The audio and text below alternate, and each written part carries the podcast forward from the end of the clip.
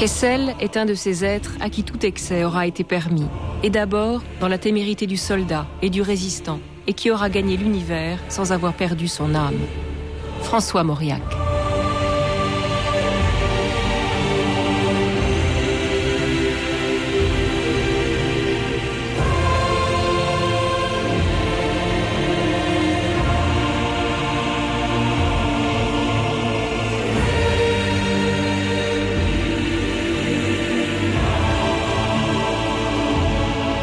2000 ans d'histoire.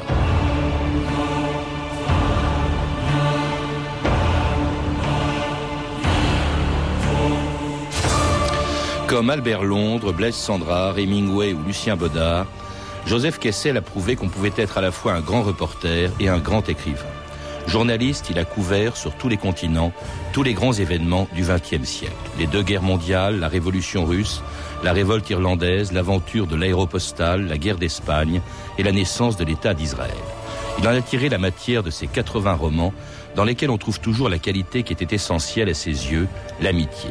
Celle qu'il avait éprouvée pour des gens aussi différents que Mermoz, Robin Gary, Nucera, Henri de Montfred, Raymond Moretti ou encore Jean Cocteau, qui avait dessiné pour lui son épée d'académicien quand il fut accueilli sous la coupole en 1962. Nombre de votants 27. Majorité absolue 14. Au premier tour, M. Joseph Kessel, 14 voix élues. M. Marcel Brion, 10 voix. Au bas de l'escalier de l'académie, j'ai rencontré Jean Cocteau. Maître Joseph Kessel est un de vos amis. Ah oui, Kessel est une force de la nature et c'est un ami parfait. Dès mon premier roman, j'ai eu besoin de d'extérioriser un des besoins humains, à mon avis, les plus violents et les plus beaux, qui est l'amitié que lorsqu'elle est parfaite, lorsqu'elle est complète, euh, je mets au moins à l'égal de l'amour.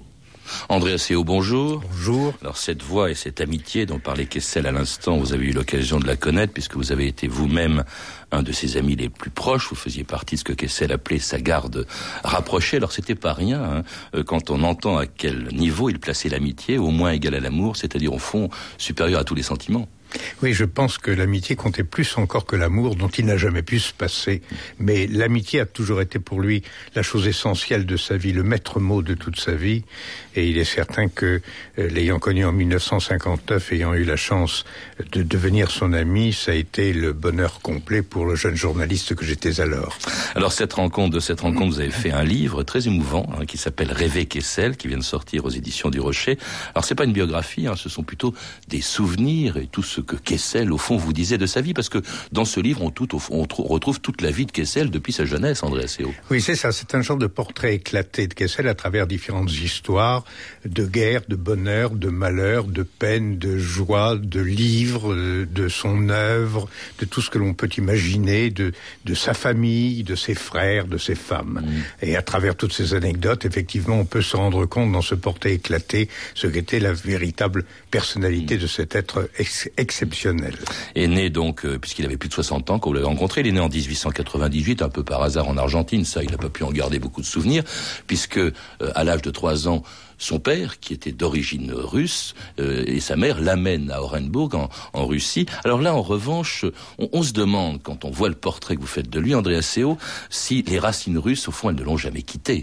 Ils ne l'ont jamais quitté. La preuve en est, c'est que dans les dernières années de sa vie, les plus grandes joies qu'il pouvait avoir, les plus grands débordements qu'il pouvait avoir également, c'était dans les boîtes russes, mmh. euh, chez les Russes blancs, chez Novsky en particulier, qui était une boîte qui était euh, près du Trocadéro où euh, dès qu'il rentrait, euh, l'atmosphère changeait, on venait, on lui baisait la main.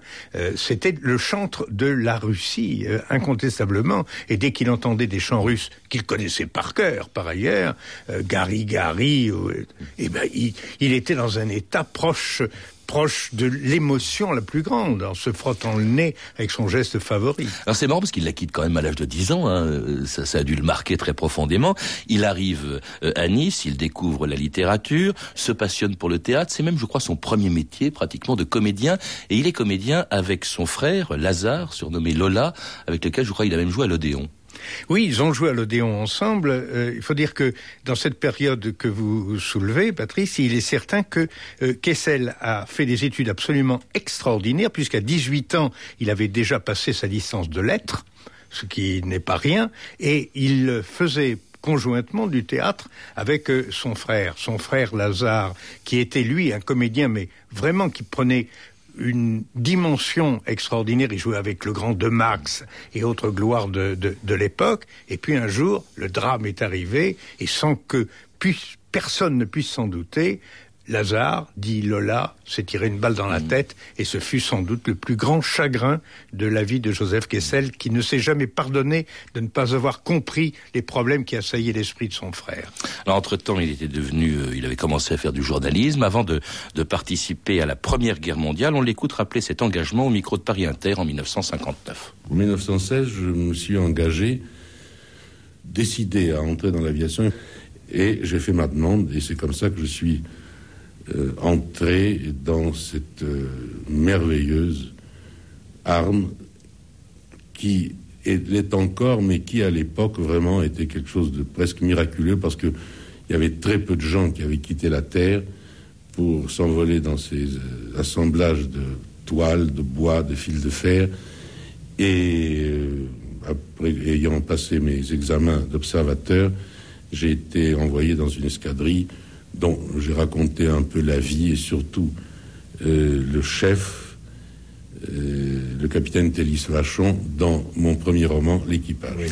Et l'équipage sera publié en 1923, euh, s'inspirant, on vient de l'entendre, de la vie du pilote, de, euh, du pilote Kessel pendant la Première Guerre. D'ailleurs, tous ces romans euh, s'inspiraient de, de, toutes ces aventures, et elles sont nombreuses, André Asseo. En fait, ces, ces romans, il les vivait avant de les écrire.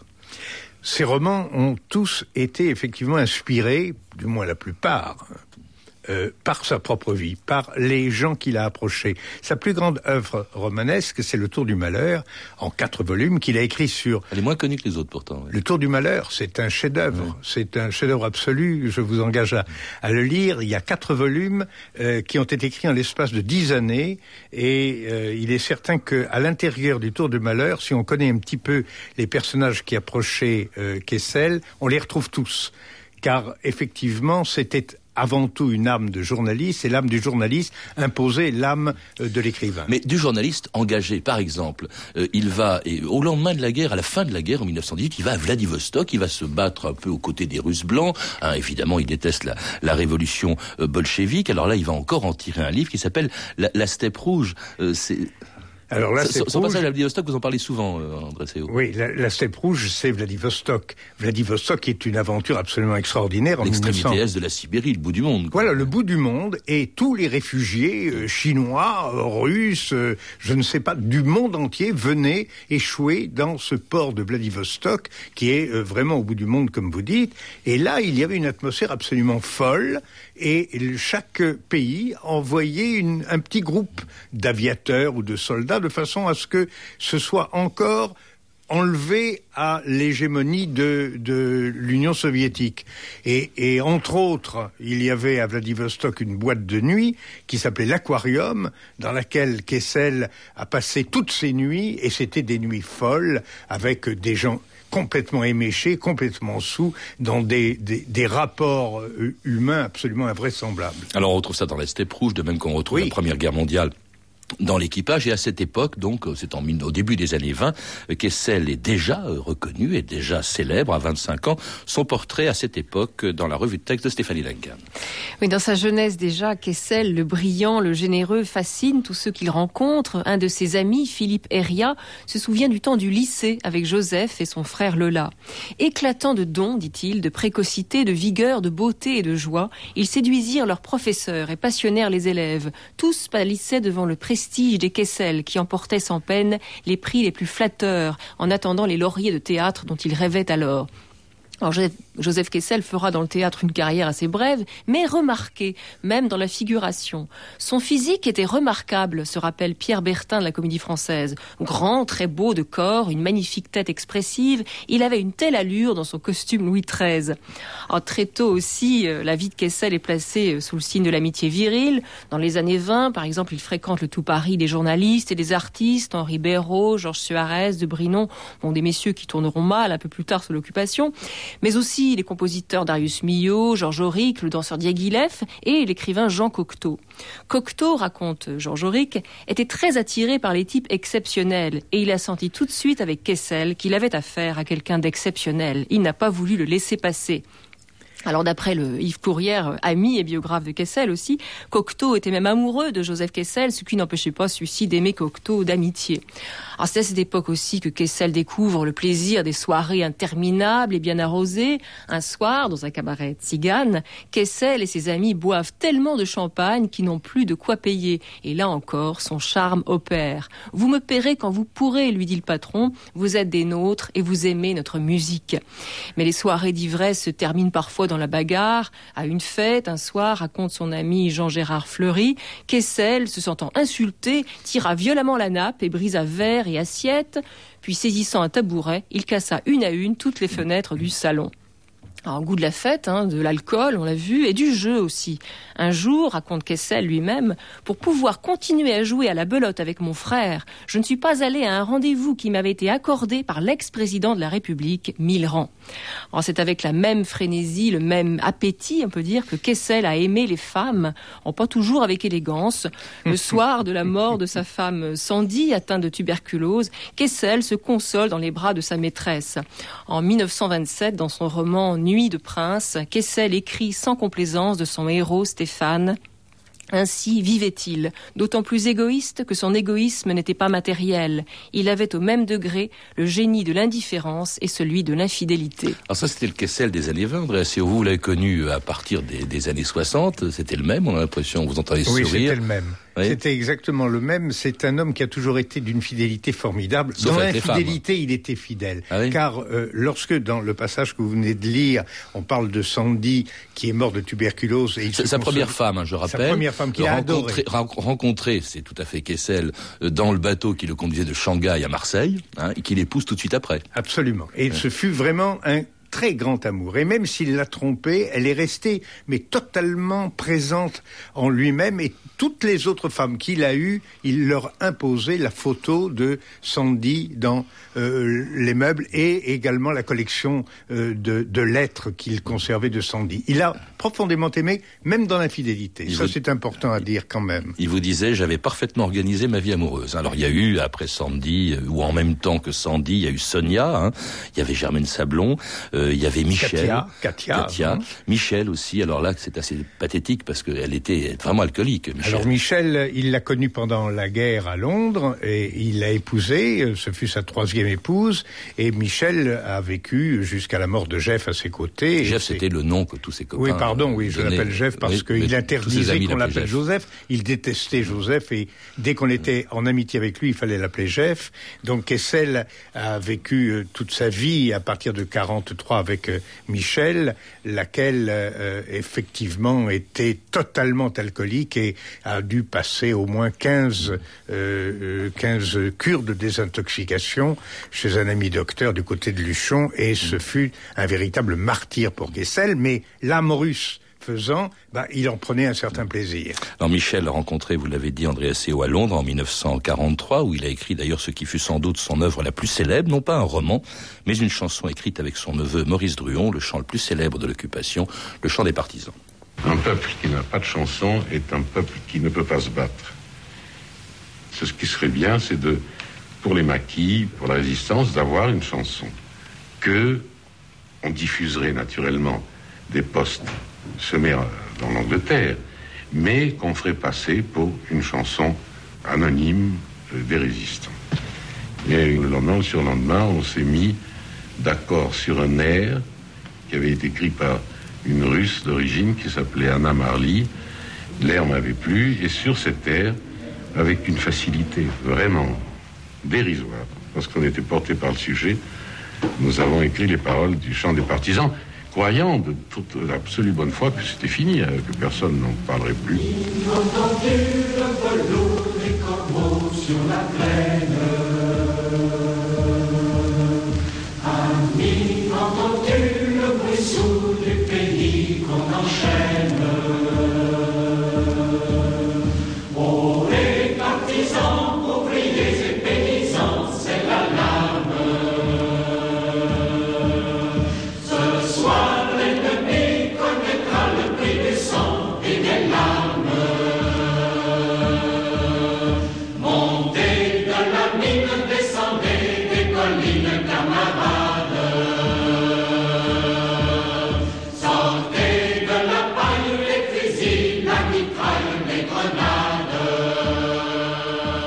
Écoutez France Inter, 2000 ans d'histoire. Aujourd'hui, Joseph Kessel avec André Asseo.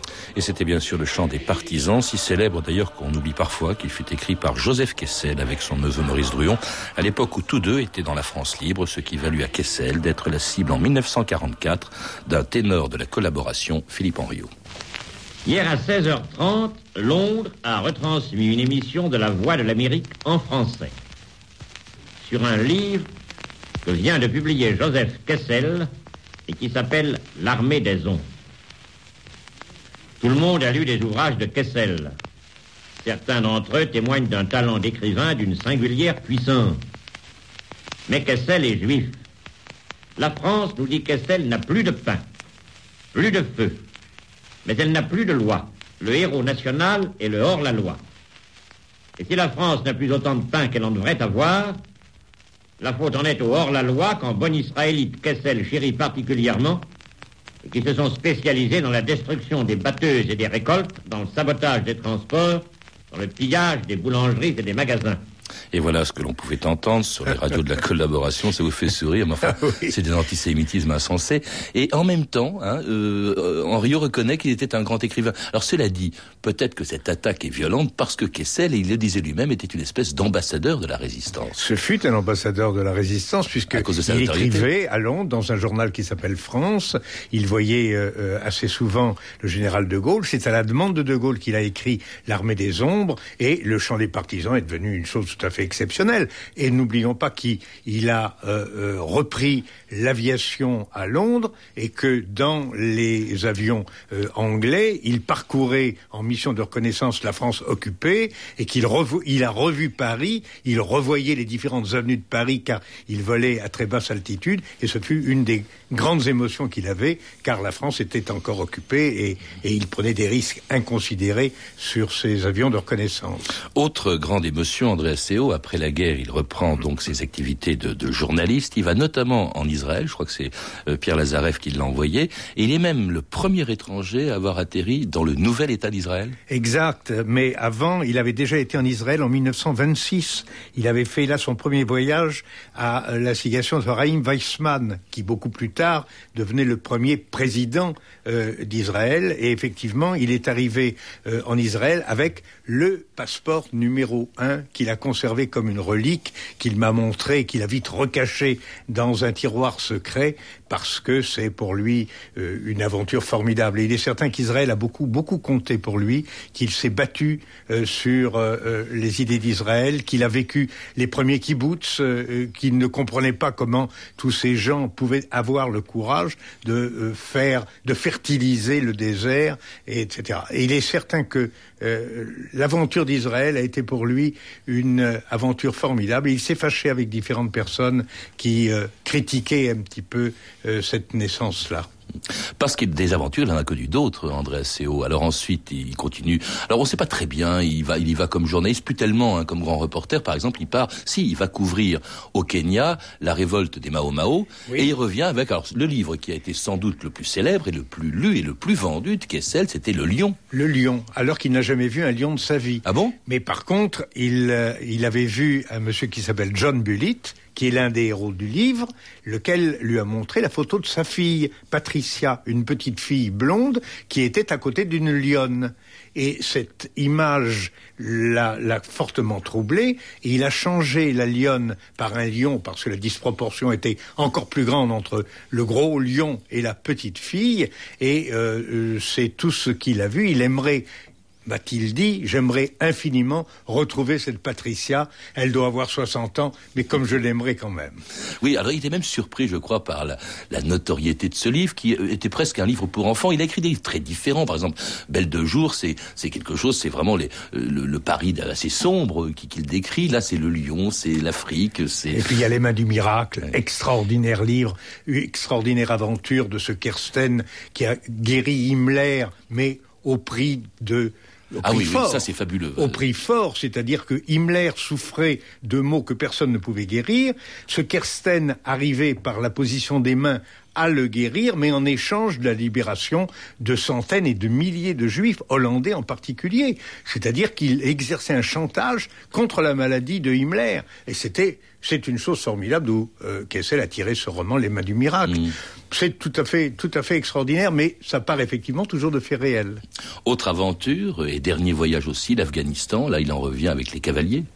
Oui, ce fut son dernier roman. L'Afghanistan a été quelque chose qui a énormément compté pour lui. Il avait fait d'ailleurs ce voyage avec Pierre Schendorfer et euh, il est certain que la, la race euh, forte de tous ces cavaliers, cette, ces jeux terriblement viril, ces hommes dont les rides étaient plus, profondes que les siennes, ça l'avait terriblement marqué. Et autant avec l'équipage, il avait eu de la facilité à écrire quand il était très jeune, puisqu'il avait mis trois semaines, autant avec les cavaliers, il a eu des difficultés absolument terribles, puisqu'il a mis deux ans, il pensait ne jamais arriver au bout. Il avait une passion hein, pour les peuples aussi, qui rencontrait pas seulement les amis, hein, les, les Maasai du Kenya, les, les cavaliers d'Afghanistan. C'est ça au fond. Euh, qu'est-ce qui, est-ce que c'était pour écrire des livres qu'il allait là-bas ou c'est parce qu'il allait là-bas qu'il écrivait des livres C'est un être curieux. Dès qu'il se passait quelque chose quelque part euh, qu'Essel désirait y être, il désirait euh, témoigner de ce qu'il voyait. Il, il ne cherchait pas euh, à aller voir un territoire quelconque pour écrire. Il écrivait parce qu'il avait été frappé par quelque chose. Lazareff l'a très souvent envoyé dans des lieux divers. Il tirait euh, une quinzaine de reportages et il faisait monter le tirage du journal de cent mille exemplaires. Alors après l'Afghanistan, il va pratiquement plus voyager, euh, il n'écrit plus beaucoup non plus. Euh, André Asseo, ça n'empêche pas de, de, de continuer à, à, courir, à écumer les, les, cabarets, les bars, avec ce qu'il appelait sa garde rapprochée. Donc c'était vous-même, hein, André Asseo. Il y avait qui aussi euh, ben, Il y avait euh, Louis Nucera, il y avait Raymond Moretti, il y avait Yves Courrière, Georges Walter et moi. Mm. On était vraiment les cinq doigts de sa main droite. Mm et tous bouleversés bien sûr par l'annonce de sa mort le 23 juillet 1979. Le lion est mort. On l'a assez dit, mais c'est tout à fait vrai. Kessel, c'était un lion, un grand costaud, un homme qui donnait immédiatement le sentiment de la force, mais aussi de l'assurance. Une voix forte, mais une douceur infinie, des yeux d'aventurier. Kessel, c'est quelqu'un qui a fait de sa vie d'homme un métier de seigneur. C'était quelqu'un qui était d'une génération qui est en train de revenir, d'ailleurs. L'envie de ses rêves de remonter son cheval pour aller dans le royaume d'utopie revient, revient dans le monde entier. Et je pense qu'il meurt au moment où on a un nouveau besoin de lui. C'est-à-dire qu'il meurt, et ces livres, en dehors de toute critique littéraire, en dehors d'analyse, ces livres qui ne sont pas des livres d'analyse, qui ne sont pas des livres de l'en-soi existentiel, mais on aura besoin à nouveau de ça, parce que de plus en plus, on a besoin de savoir qu'il n'y a pas de le bonheur dans 20 ans, un bonheur collectif, il y a à nouveau des millions de vies à vivre. Et ça, Jeff Kessel l'avait compris mieux que personne. Kessel a fait de sa vie un métier de seigneur. C'est beau cette formule de Frédéric Rossif le jour de la mort de, de Kessel, André. Superbe, ce fut un jour terrible. D'ailleurs, j'ai eu euh, l'honneur, peut-on dire, ou le déshonneur, je ne sais, de porter euh, son cercueil jusqu'à la gare, euh, jusqu'à la gare, pardon, jusqu'au cercle, au, au, cimetière. Oui au cimetière Montparnasse. Et, et puis, il y a, je voudrais pas terminer sans, sans euh, dire une formule que Kessel euh, devait employer chaque fois qu'il partait en voyage. Si petit était le voyage, c'est euh, une formule tirée de La guerre et la paix de Tolstoï, que je rappelle souvent dans le livre, Dobrichas Zbogom, ça veut dire que l'heure nous soit favorable et que Dieu nous protège. Ouais, c'est beau. Euh, Rossif disait aussi, il parlait d'une génération d'écrivains qui est en train de revenir, il disait ça en parlant de Kessel, et pourtant malgré l'immense succès des, des, livres de Kessel, il n'a jamais été vraiment considéré comme un écrivain majeur. On disait un peu avec mépris, non, c'est d'abord un journaliste, etc. J'ai même été surpris. Euh, il m'arrive d'ouvrir de temps en temps le, le, le célèbre Lagarde et Michard, euh, le manuel de français des, des lycéens. Eh ben, il n'y a pas le nom de Kessel. Mais il faut dire euh, aux auteurs de cet ouvrage qu'ils devraient réviser leur, euh, leur littérature. Oui. Que puis-je dire d'autre? Euh, Personnellement, je trouve que Joseph Kessel est un, personnage irremplaçable, au vrai sens du mot irremplaçable, que c'est un, un, formidable écrivain avec 80 ouvrages, euh, c'est un homme qui a vécu, qui a écrit et qui a été magnifique dans toutes ses aventures humaines. Parce que on dit au fond c'est un homme engagé, il s'est engagé très courageusement dans sa vie, euh, aussi bien de reporter que de soldat. Mais on, a, disait au fond c'est pas un intellectuel, il était peut-être pas très à la mode. Il y avait le nouveau roman à l'époque. Oui, le nouveau roman, il s'en est jamais euh, totalement préoccupé. Euh, vous savez, quand on avait déjà le passé de Kessel, on continuait sur sa propre lancée sans décevoir personne. En tout cas, Kessel, on le retrouve dans votre livre, et votre livre qui est un livre euh, d'amis de, de, Kessel, Rêver Kessel, donc publié euh, par André Asseo aux éditions du Rocher. Vous avez également écrit Souvenirs inexacts, un livre publié aux éditions Nil. Et je rappelle bien sûr, André Asseo, qu'on peut vous entendre tous les samedis à 16h sur France Inter dans votre émission consacrée au cinéma cinéfilm. À lire également la biographie très complète de Joseph Kessel, écrite par Yves Courrière et paru en poche chez Pocket, Joseph Kessel, ou sur la piste du Lion. Vous pouvez retrouver plus de renseignements en contactant le service des relations avec les auditeurs au 0892 68 10 33, 34 centimes d'euros la minute, ou en consultant le site de notre émission sur franceinter.com. C'était 2000 ans d'histoire.